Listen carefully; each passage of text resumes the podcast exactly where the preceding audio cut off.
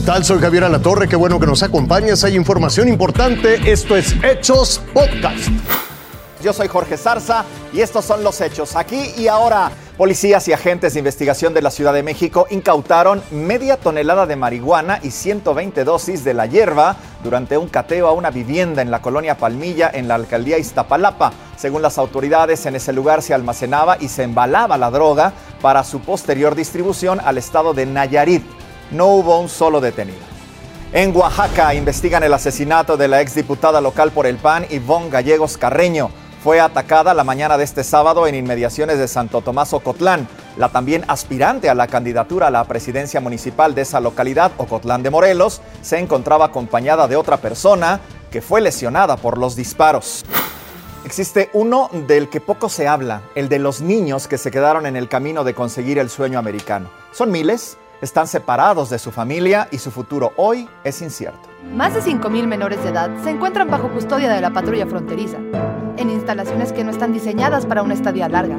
Son jóvenes que viajaron miles de kilómetros completamente solos, en busca de una vida mejor. Pero ahora llevan detenidos un tiempo superior a las 72 horas que por ley pueden ser retenidos. 600 de ellos ya llevan 10 días así, y sin indicios de ser reunidos con sus familiares. Pues que están, están asustados, quieren reunirse con sus familias. Uh, y no saben qué está pasando con el proceso ahorita, por qué está tardando tanto tiempo para las reunificaciones con las familias. Estos niños son parte de los más de 15.000 menores que viajaron sin compañía y que el gobierno estadounidense hospeda hoy. Cifras que no paran de crecer y crear conflictos, pues los escasos recursos que hay para apoyarlos son cada vez más insuficientes. El país enfrenta el mayor aumento de migrantes en 20 años, situación que la administración Biden se apura a manejar. Alejandro Mayorkas, secretario de Seguridad Nacional, aseguró que esta crisis es manejada mejor que en los tiempos de Trump, pero no habló del doble mensaje que manda el gobierno, donde parece que los migrantes son bienvenidos cuando en realidad son retornados. Y mientras la política busca lidiar con estos niños y las personas que intentan cruzar a Estados Unidos, estos menores continúan en situaciones inhumanas, solos y con un futuro incierto por delante. Marisa Espinosa, Azteca Noticias.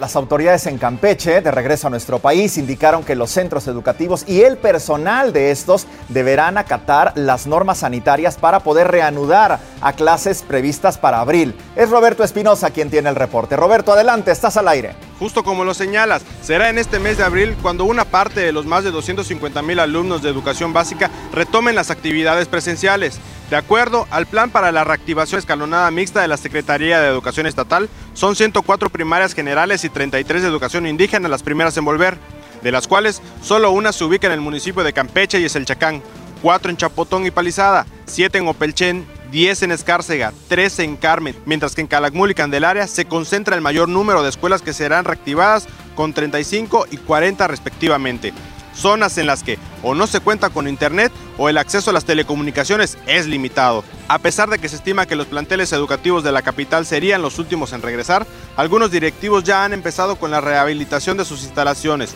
otros más ya cuentan con su método de trabajo con el que estarán laborando. No obstante, una escuela particular fue la primera en reiniciar sus operaciones con pequeños de guardería. Por su parte, la Confederación Nacional de Escuelas Particulares del Estado aseguran estar a la espera de ser convocados para que su personal de nivel básico sea vacunado próximamente.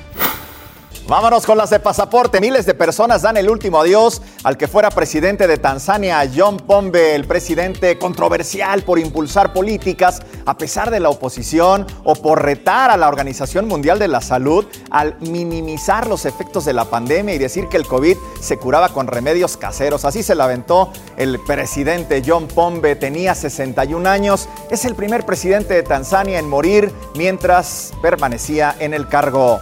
La expresidenta de Bolivia, Yanín Áñez, fue trasladada de madrugada de una cárcel a otra en La Paz, en la capital del país. La señora Áñez aseguró que fue engañada para ser trasladada, pues le habían dicho que sería llevada a una clínica, a un hospital, donde la exmandataria sería valorada y atendida por problemas de hipertensión. Mentira, la llevaron a otra cárcel. Más de 20 mil personas se han reunido para exigir la renuncia del primer ministro Benjamín Netanyahu a 10 días de que intente revalidar su cargo. Estos son los cuartos comicios generales que Israel celebra en menos de dos años. Además, quieren sacar al señor Netanyahu del poder, pues enfrenta, dicen, cargos de soborno, de fraude y de abuso de confianza.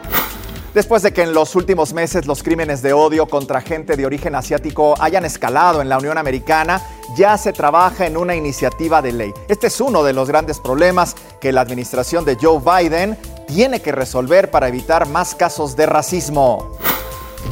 Te invito a que siga con nosotros mañana con detalles de más información que justo ahora está en desarrollo.